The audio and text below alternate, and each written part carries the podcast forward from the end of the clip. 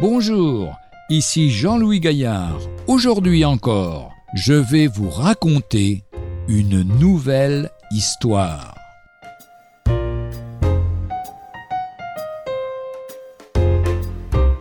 que nous respirons. Depuis quelque temps, on parle beaucoup de la pollution de l'air et de ses effets néfastes sur la santé.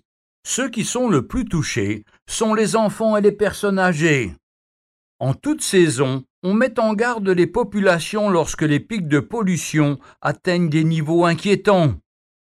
On avertit la population, surtout les plus faibles, et on les incite à ne pas sortir.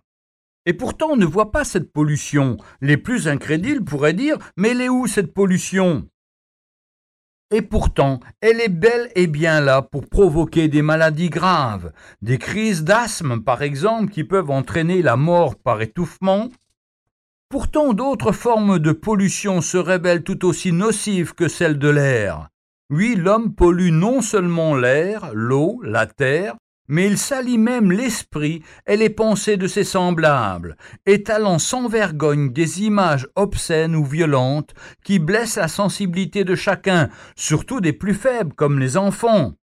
À l'instar de la pollution atmosphérique qui détruit les plus faibles, la violence, la pornographie si répandue par les médias blessent profondément l'âme innocente de nos petits.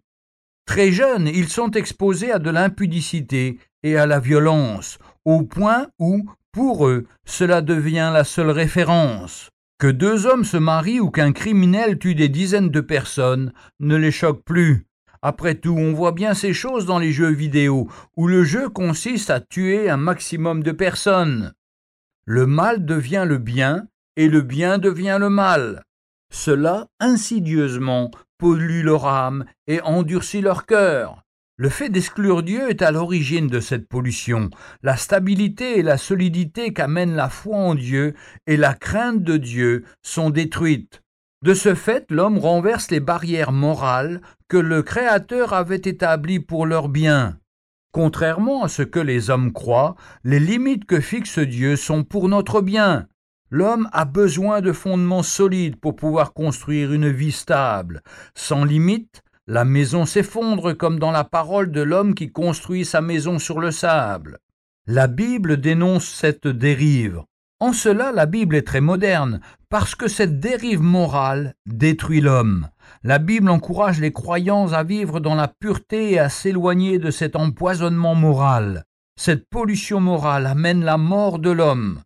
Le croyant doit se préserver, parce que de même que la pollution atmosphérique ne se voit pas, mais détruit doucement mais sûrement, de même si on n'y prend pas garde, cette pollution morale nous détruit petit à petit sans que nous nous rendions compte.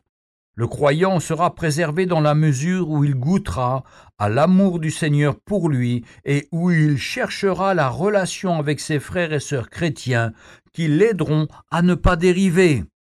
Voici ce que nous dit l'Épître aux Éphésiens dans le chapitre 4, versets 17 à 19. C'est que vous ne devez plus marcher comme les païens qui marchent selon la vanité de leurs pensées. Ils ont l'intelligence obscurcie, ils sont étrangers à la vie de Dieu à cause de l'ignorance qui est en eux, à cause de l'endurcissement de leur cœur. Ayant perdu tout sentiment, ils se sont livrés à la dissolution pour commettre toute espèce d'impureté, jointe à la cupidité.